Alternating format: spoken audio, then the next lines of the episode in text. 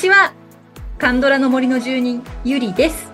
カンドラの森は、韓国ドラマについて知りたい、聞きたい、語りたいという皆さんのためのポッドキャストです。はい、皆さんお久しぶりです。前回の100回目の配信からちょっとね、お時間をいただきました。なかなかね、あの、子供の、私子供いますけど、あの、夏休みの時期というのがね、いろんなイベントがあって、うん、あの、収録が、台本がなかなかできないという、あの、そんな時期になっちゃいまして、配信が遅れちゃってすみませんでした。で、まあ、101回目ということで、まあ、新たなスタートと申しますか、まあ、なのでね、誰でも参加できるようなアンケートにしようかなと思って、皆さんのカンドラベスト3というのを募集しました。いっぱい来ましたよ、コメント。ねえ、もう私のベスト3はこれよというね、熱いコメントたくさん来まして。いや、本当に嬉しくて皆さんありがとうございました。ただね、やっぱりね、まとめるのが大変で、まあ、それがちょっとね、あの、収録が遅れた理由にもなっちゃったんですけど、で、このアンケートをね、分類して台本を組み立てていったところ、今回は多分前後編プラス番外編の3回シリーズになりそうです。ということで、まず今回はね、ベスト3に選ばれた回数で10作品を選んでみました。リスナーさんがベスト3に選ぶ回数が多いわけですから、名作揃い。絶対名作揃いです。で、後編はね、いただいた全回答のちょっと相関関係をね、見てみようと思って、前編に紹介した作品以外で、いろんなドラマとの相関性が高い作品というのを紹介していきたいと思っております。で、ラストの番外編では、私のベスト3を聞いてという熱量の多いコメントやチョイスが面白かった方の紹介をしてまいります。それでは本編に入っていきたいと思います。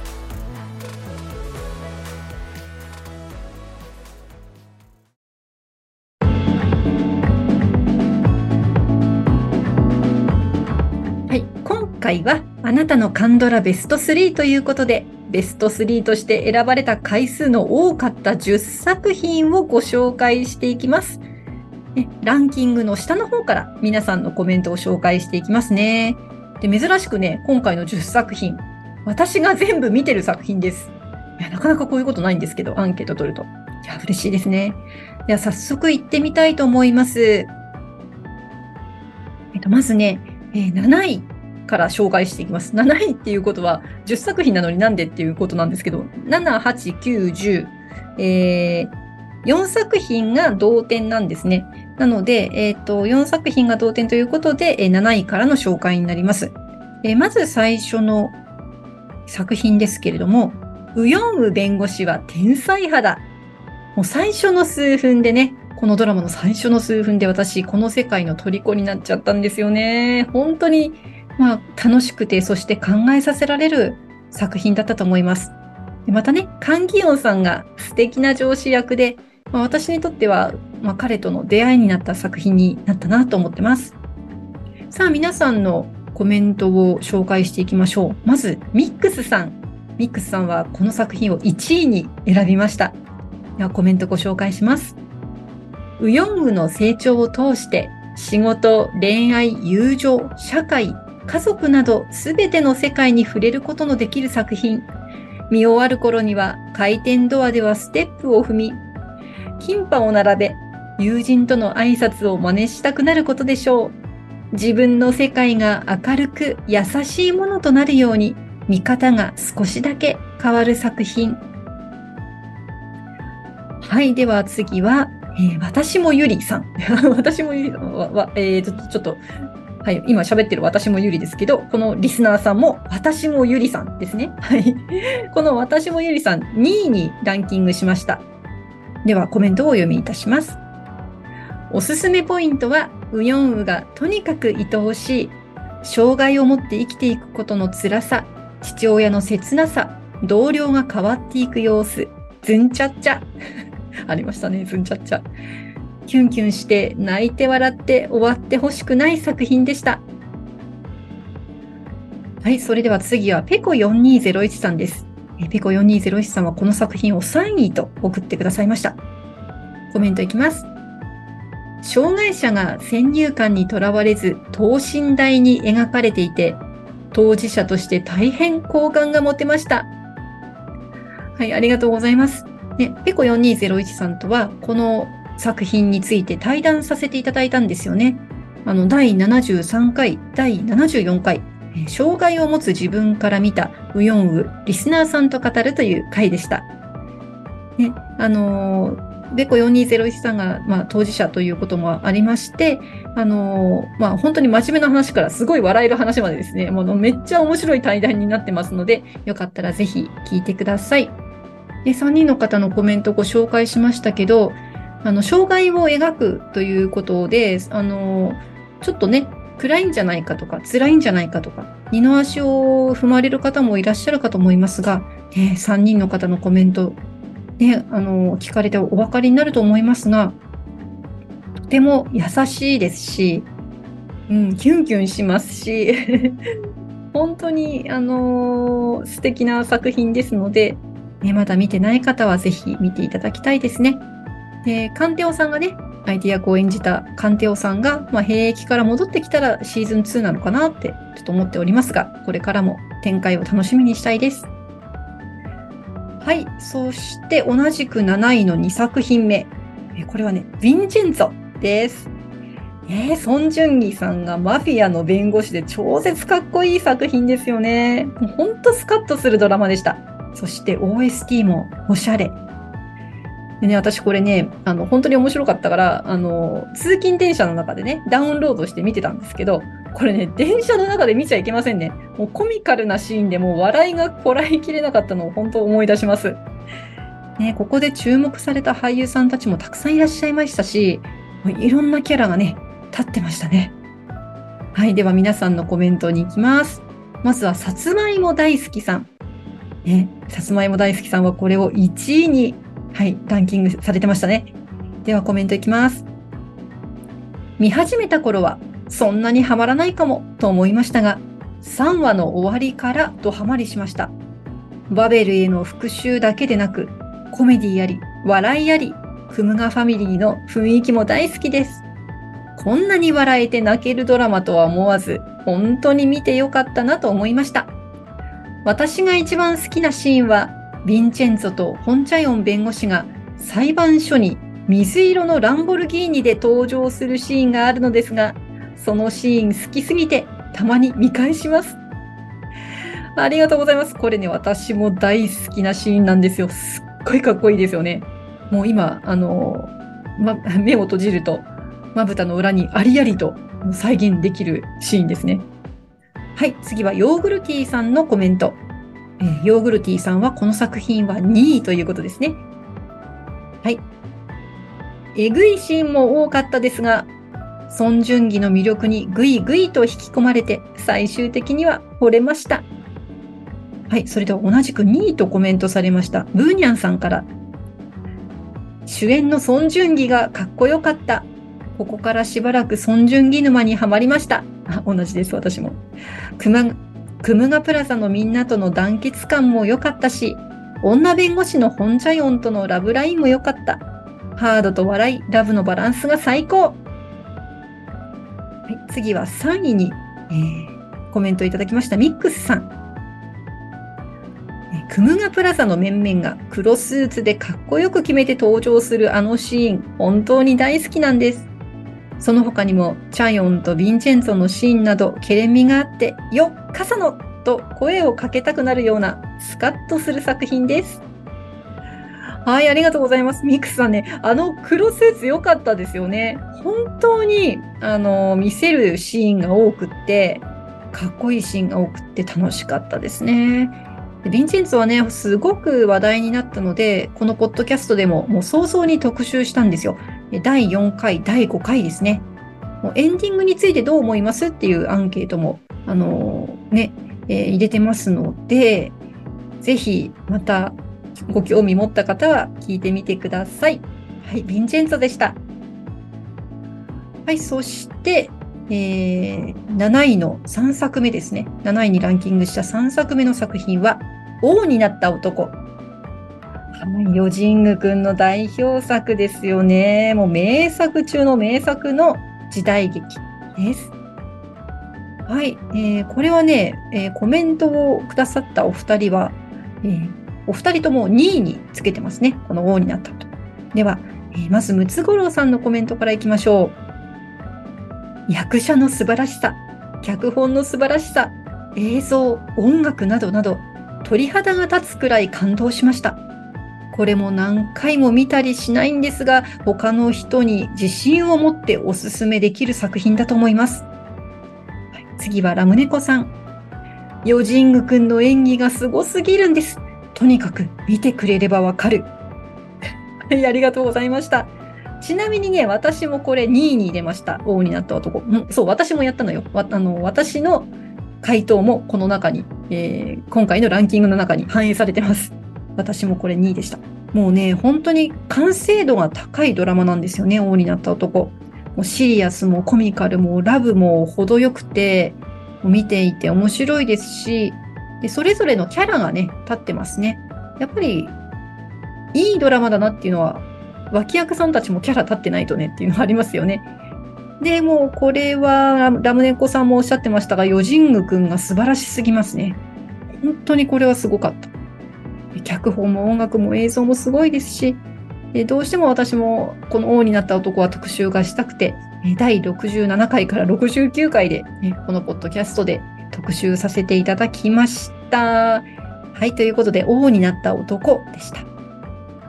さあ、第7位の、え、ラストの作品は、私の解放日誌です。もうね、あの、私のポッドキャストを聞いてくださってる方にはもうこのドラマの もう説明はいらないんじゃないかなと思いますが、はい。今回も熱いコメントが来ております。えまずは、えこの作品を1位に、えランク付けしました。アップルバナナさんからです。小学生の頃からドラマ好きを公言してきた私がドラマ好きになったきっかけは山田太一さんの脚本でした。ドラマの中のセリフに人生を学んだり勇気づけられたり、そして子供の頃の夢は脚本家ま、私のことはさておき、このドラマのすごいところは、それぞれの役の方々のセリフが時に共感し、感嘆し、悲嘆や喜び、人ってそうだよね、と思わせる。そして思いもしない展開と主人公たちの幸せな着地が完璧で、映画や小説を超えたドラマだからこそできる、すべてが詰め込まれた作品だったと思う。はい、アップルバナナさんありがとうございます。え、脚本家が夢でいらっしゃったんですね。もうドラマというものが大好きというのはもうね、いつも熱いコメントから本当に簡単に想像できました。山田太一さんね、私はちょっとドラマを見たことがないのですが、まあ、ということはですよ、まあ、私の解放日誌というこのドラマは、その山田太一さんのね、ドラマが好きだった人にも受け入れ、受け入れられそうな感じがね、しますよね。はい。それでは同じく1位にこの作品をランク付けしました。えー、七葉さん、74、七葉さんからですね。はい。コメントお読みします。私には、ジュのセリフの宝庫で理解しようと10回以上隅々まで見ました。この作品のおかげで人生観が変わり、私自身も解放されて、今満足して生きられるようにしてもらえた作品です。はい。いや、10回とはすごいですね。私もそこまで見てないな。そしてね、七代さんも自分も解放されたとおっしゃる。やっぱりこれはね、すごい作品ですよね。はい、ありがとうございます。では次の方。え、ー、と、次の方は時梅さん。時梅さんはこの作品をね、2位と回答してくださいました。ではコメントお読みします。出演者が、まあ、ものの見事にリアルにそこに息づいていると錯覚します。演技なんだよね、ドラマなんだよね、なのに嘘くさくなく、韓国のどなたかの日常を切り取ったような、とても良作ドラマです。韓国ドラマだけど、日本と何も変わらない同じような日常を過ごして、何かから解放されたい。何から解放される？現代を生きる私たちの行動一つで気持ちが晴れる、そんな気がします。OST も良くて、ずっと見ていたくなるドラマです。はい、皆さんありがとうございました。時姫さんもね、なんかこれ2位と言いながらかなり熱いコメントですよね。ちなみに私、この作品、当然ながら1位に入れさせていただきました。もうポッドキャストでもね、散々特集して、もうええわと言われるくらいでしたからね。でつい最近ね、韓国版のブルーレイも実は我が家に届きまして、はい、早速もううるうるしながら見ております。はい、ということで私の解放日誌でした。えー、7位まで終わりました。次はね、4位になるんですよね、もう飛んじゃって。ということで、4位はね、3作品あるんですよ。では、順番に行きたいと思います。まず1作目。愛の不時着です。いや、この作品ね、私がネトフリ、私がね、ネトフリを見るきっかけになった作品なんですよね。では、皆さんからのコメントをお読みしていきます。えまず、1位に、えー、コメントを送ってくださった方が3人いらっしゃいまして、まずは、ブーニャンさんです。私をカンドラ沼に引き込んだ作品で、あまりに夢中になりすぎて、翌日に仕事があるのに人生初の徹夜をしてしまったほどです。すごい。なんといっても物理的に離れざるを得ない織姫と彦星的なストーリーが切ない。はい、次はパインさん。完璧なストーリー。チャーミングな二人、ドキドキのサスペンス。これほど泣いたドラマはない。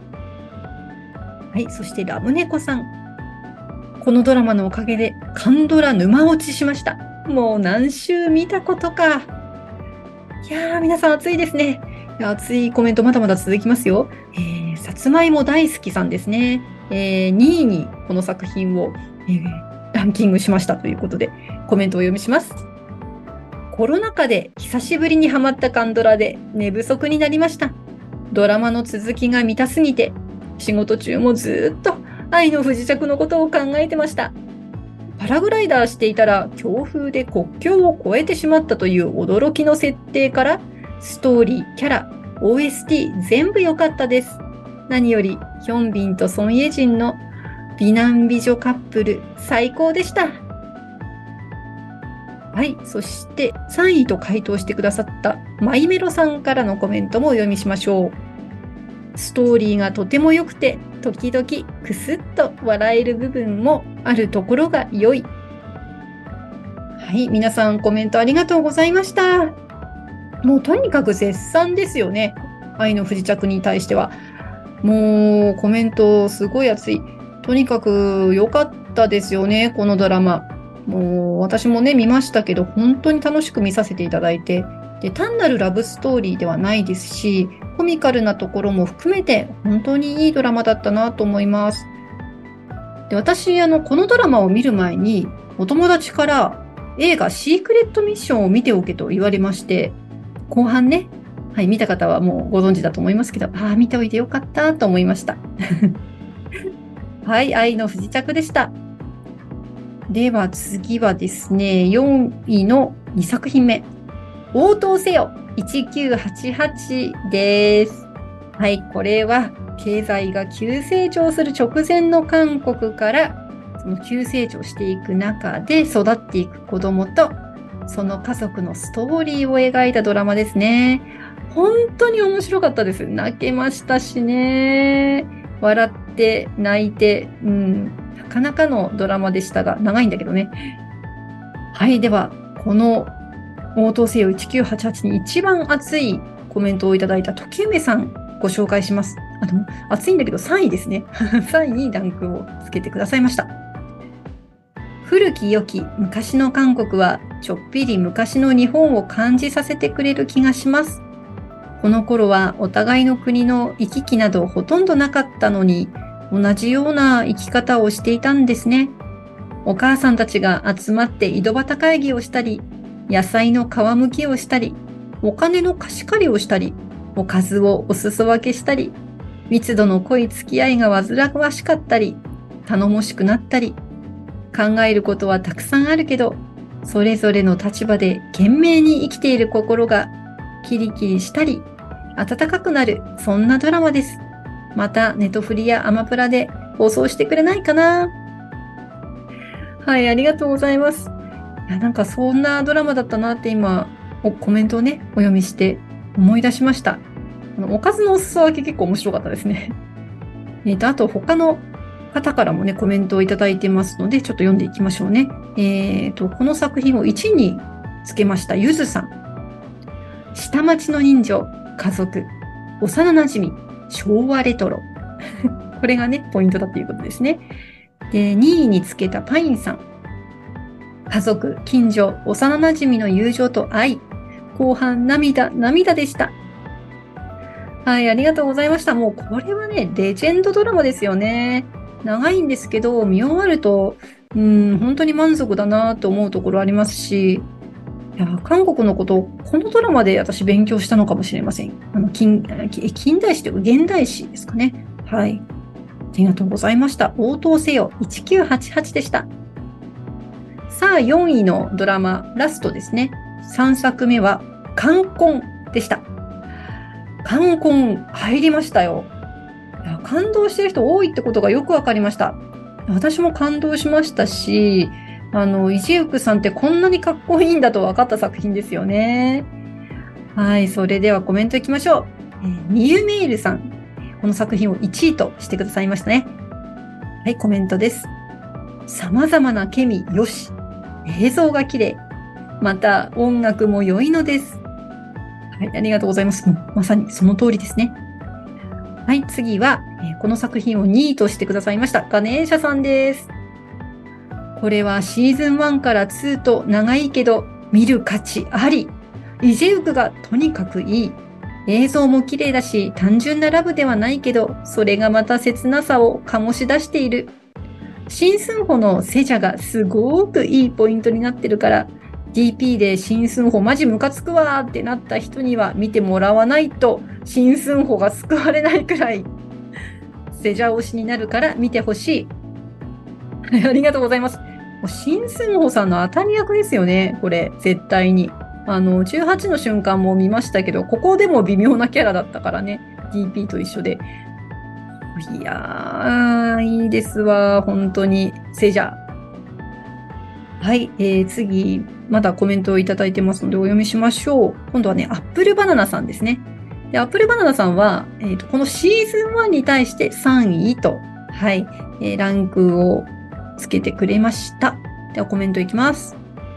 魂と肉体が別々という発想がとても面白かったし、主人公が運命に立ち向かっていく姿が本当にかっこよかったし、師弟関係であり、坊ちゃんと次女っていう設定が面白かった。ラストの衝撃。あのまま終わってほしかったくらいでした。はい、ありがとうございます。ね、アップルバナナさんはシーズン1派ですね。そう、なかなか一筋縄ではいかないところが深いっていうね、それがシーズン1でしたね。意外と深いドラマだったと思うんです、これ。なのでね、私もあの、第89回から92回まで、4回にわたって特集しました。で、ガネーシャさんともね、はい、座談会しましたよね。とっても楽しい収録になりましたので、えー、ぜひ、観光の特集の方も聞いてください。はい、えー、ではここからは、えー、3位、2位、1位と順に紹介してまいりましょう。えー、まずは3位ですね。3位は賢い医師生活です。ね、あの場にいたいと思わせる、うん、あの、本当にあの、ユルジェ病院にね、いたいと思わせるドラマでしたね。特に大きい事件は起こらないんですけど、空気感がね、良かったかなと思います。はい、ではまず、えー、1位の方からのコメントを紹介しましょう。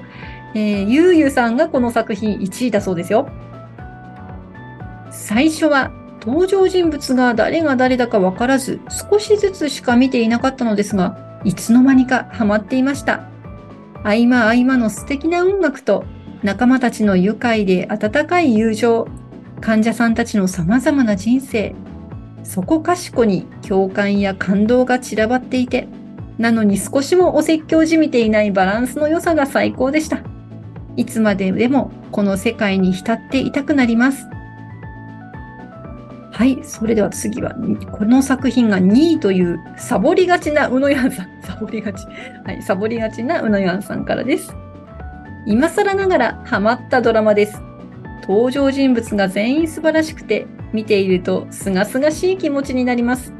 こんな生き方ができたらいいなと思える見本が、このドラマにはたくさんあります。監督の人間愛が感じられるドラマです。はい、次は、えーこの作品が3位とおっしゃるヨーグルティーさんから。仕事ができる。これが前提ですが、こんな仲間が欲しい。そして、こんな先生に出会いたい。えーソンファの絶妙な音痴は歌が上手い人じゃないとできない技です。はい、ありがとうございます。あの、ソンファ役のミドさんね、ミュージカル女優ですからね、それもトップトップのミュージカル女優さんですから。それがね、その、ミドさんが音痴の設定っていうのが衝撃でしたよね。はい、えーと、また3位と回答された方があと残りお二人いますね。えーさつまいも大好きさん。ククズのメンバーが医師として真剣に患者さんと向き合ってる姿はもちろん、集まってわちゃわちゃご飯を食べるシーンが何より大好きでした。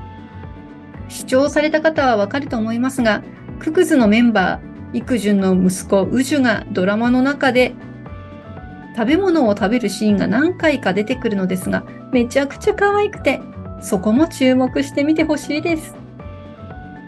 はい、えー最後は、私もゆりさん。私もゆりさん、また来ましたね。はい、コメントいきます。5人のキャラが皆素敵すぎて、会話が楽しいし、ずっと見ていたい。終わってほしくないよーと。はい、ありがとうございました。ねえ、本当に皆さんがこの作品をどうね、素敵だと思ったのかっていうのが伝わってきますよね。で、私はね、これ毎回のライブシーンも大好きでしたね。あのー皆さん本当に上手で。で、このドラマをこのポッドキャストで特集するときに、絶対に OST の紹介は外せないと思って、この Spotify のミュージックトークを始めたんですよ。なので、私にとってもね、このポッドキャストにとって記念碑的なドラマかなと思います。はい。えー賢い医師生活でした。さあ次は2位です。2位は、 My Dear Mister、私のおじさん。もう素晴らしい作品ですからね。もうこれを1位に上げた方すごく多かったですね。はい。では、1位の方、1、2、3、4、5人いらっしゃいます。紹介してまいりましょう。もうまずはこの方は外せない。はい。月田正也さんです。おすすめポイント省略、かっこ笑い。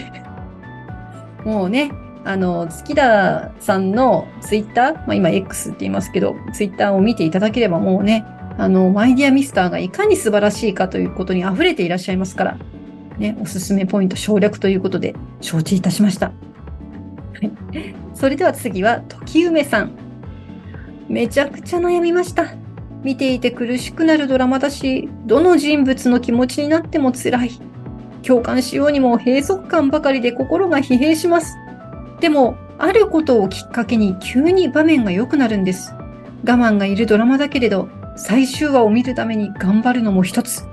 子育ても仕事も忍耐が必要でしょうドラマもそうなのかもしれませんね。はい、えーそして私もゆりさん。おすすめポイントは、心が温かくなって生きる力が湧いてくる。登場人物が世間的にはダメな人たちだけども、とにかく優しくて優しい人間になりたい。そう思える作品です。はい、えーそしてゆうゆうさん。まさかおじいさんが主役になるなんてという驚きと、どうにもならない辛い現実に黙々と向き合う彼らの姿があまりにもひたむきで胸に迫るものがありました。そして生きていくためには何が大切かをそっと教えてくれる人生ドラマです。一人でも多くの人に見てもらいたいです。はい。そして1位のコメントを最後はムツゴロウさん。多分多くの方がこの作品を挙げれるかと思いますが、ストーリー展開、キャラ設定、セリフ、演出、どれをとってもやはり最高ではないでしょうか。心の深いところで共感し、いつまでも思い出すドラマ。かといって何回もヘビロテするっていうドラマではないんです。でも忘れられない、味わい深いという意味ではこれです。いやー、皆さん暑いですね。本当に。はい。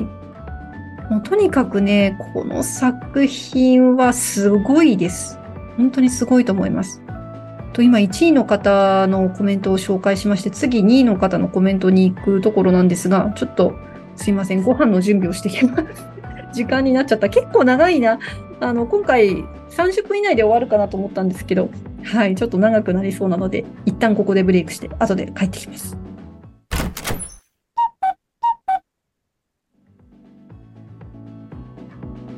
はい、戻ってきました。あの、編集の経験上ですね、一回ブレイクを入れると、その声のトーンが前半と後半でこう違うんですよねで。今意識的にちょっとテンションを上げながら喋ってるんですけど、さて、先ほどまで喋っていたテンションとどれくらい差があるかなっていうのは編集してからのお楽しみですね。はい。ということで、マイディアミスターですよね。はい。続きね、コメントの続きをご紹介していきたいと思います。えー、ミックスさん。ミックスさんがマイディアミスターを2位ですと、はい、コメントくださったのでご紹介します。この作品をおすすめされたとき、1話見た後の言いたいことはわかる。黙って3話まで見てほしいと強く言われたのを覚えています。最初は見るのが辛く、重苦しい世界観に逃げ出したくなりましたが、回を重ねるごとに夜な夜なジョンヒの店の隅で自分もお酒を飲んでいるような気持ちになりました。そして三兄弟に会いに行きたくなり、すっかりあの町の住人になっているかのような没入感がありました。黙って3話まで見れるあなたにおすすめです。はい。ありがとうございました、皆さん。そうですね。あの、前半のムツゴロウさんがね、おっしゃっていた通り、これ、ヘビロテするドラマではないんだとは思うんですけど、あの、私もね、これは、一回だけ見たんですけど、もう全然忘れられないっていうか、いろんなシーンが本当に心に残っていて、焼き付けられたような、うん、私の脳内に焼き付けが起こってます。はい。で、ミックさんのおっしゃる通りね、これはね、黙って3話まで見てほしいです。絶対後で見てよかったと思うドラマですよね。これもね、このポッドキャストで第15回から18回まで4回特集しました。ぜひ見てほしい。もう本当に素晴らしい作品、マイディアミスター、私のおじさんでした。さあ、ラストですね。最後に第1位になった作品をご紹介してまいりましょう。1位、トッケビです。トッケビ強いですね。本当に。さあ、このトッケビについては、3位にランク付けした方からご紹介していきましょう。えー、74七葉さんからいただきました。現代劇で、時代劇で、ファンタジーで、ラブコメで、悲劇で、社会派で、ミステリーで、サスペンスで、ホラーで、全ジャンルを網羅していて衝撃的でした。しかも初めて見たカンドラだったので、一重まぶたの地味なルックスの女優さんがヒロイン役なことも意外でしたが、キム・ゴーンさんの生き生きしたチ・ウンタクにすぐ引き込まれて感嘆したのを覚えています。あと、カンドラのラブシーンがものすごくロマンチックなのもこの作品で知りました。はい、もう一人3位にコメントをいただいた方、パインさんですね。美しい音楽と映像、何度も見れる名作。はい、お次はカンドラア女子さん。えー、カンドラ女子さんはトッケビが2位ですね。すべてが魅力的なドラマですが、やはりここまで感情を揺さぶられるドラマは他にはないのではと思えるところがおすすめのポイントです。これほど身を切られるほど切なくて苦しくて身を焦がすほどに愛おしい気持ちになったり温かい気持ちになったり涙が溢れまくるドラマはないと思います。やや複雑なストーリーですが、そこも何度も繰り返して味わい尽くしたくなる魅力になっています。はい、まだまだ熱いコメントたくさん続きます。次は P さんです。P さんも2位ですね。ストーリー、キャラクター、映像の調和から出される世界観に圧倒されました。心が震えるってこういうことか。自分自身に対する新しい発見も与えてくれました。トッケビシアター、素敵なイベントの企画運営、本当にありがとうございます。はい、ありがとうございます。そう、トッケビシアターね。あの、トッケビをミニシアターで上映するというイベント、私の方で実は企画運営をさせていただいておりまして、はい、P さんもね、また次回ね、お会いできるはず。はい、えー、次は、やはり同じく2位で、えー、コメントいただきました。みゆメイルさんから。キャストと音楽が素晴らしい。本当にその通りですね。さあ、ここからは1位とコメントをいただいた、えー、熱量高めの方をご紹介していきましょう。まずはガネーシャさんからです。これは言わずもがななんだけど、最初は分かりにくいと思うんだけど、最終回まで見てからもう一度1話に戻ってほしいの。そうすることで、あのわけわからない1話の重みがわかるから。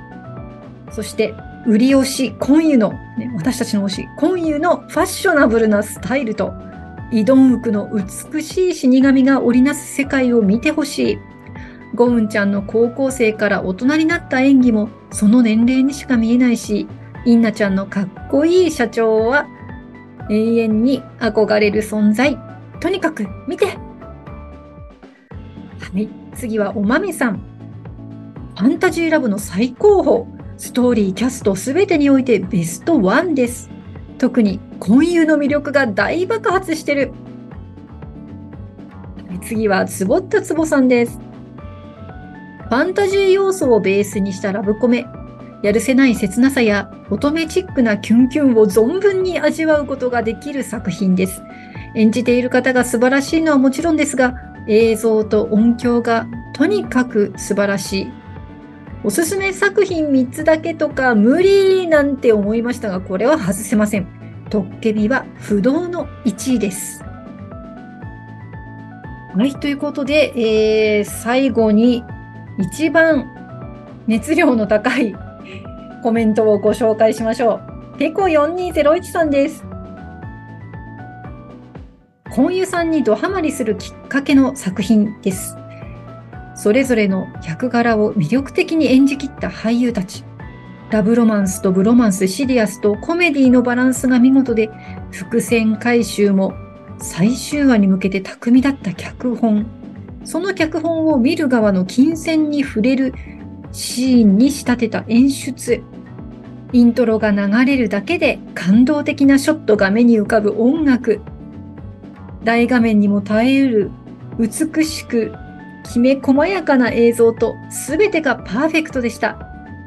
ファンタジーの中に輪廻転生や死生観などの重いテーマが何気なく織り込まれたのも、いつまでも余韻に浸れる一因でしょうか。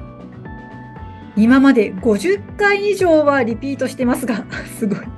トッケビシアター後には監督版をブルーレイレコーダーにインしました。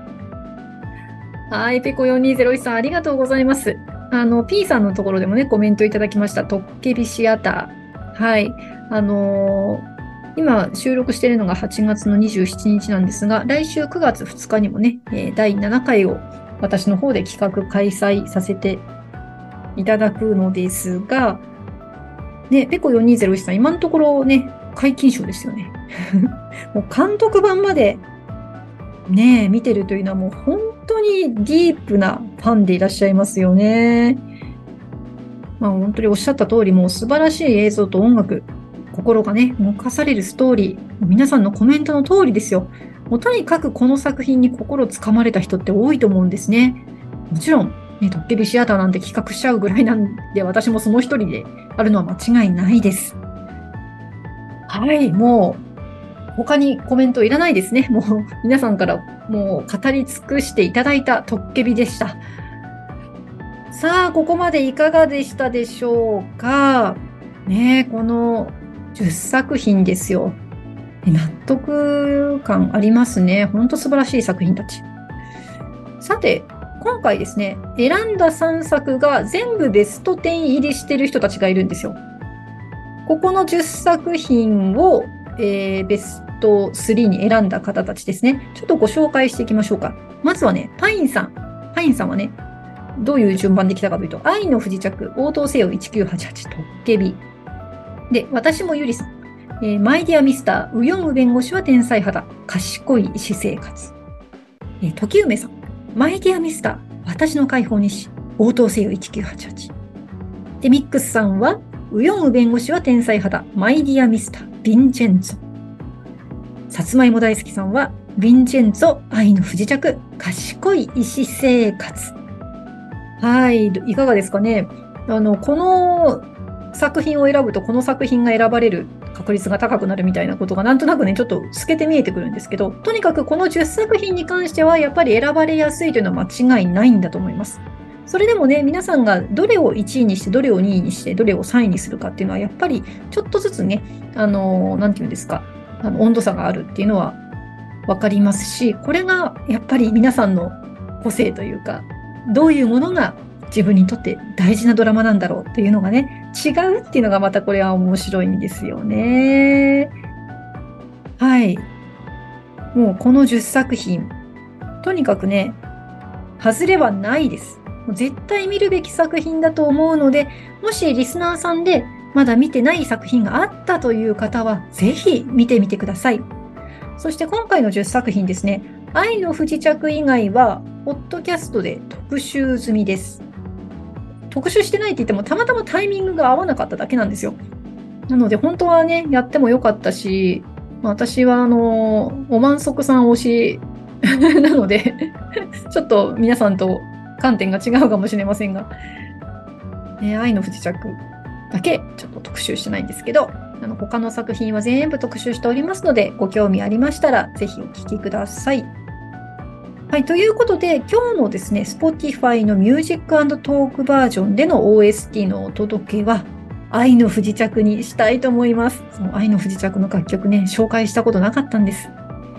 えー、13話で、リジョンヒョクとユンセリの素敵なシーンが最初の方にあるんですけれども、そこのシーンで流れる IU さんの曲です。Give You My Heart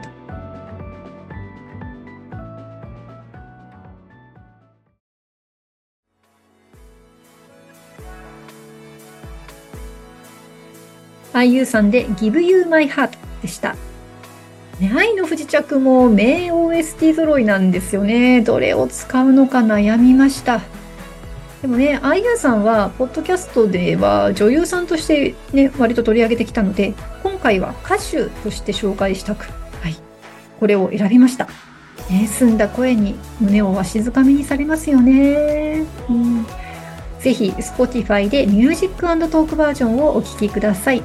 プレミアム契約の方は最後まで、フリーの方は30秒までお聞きいただけます。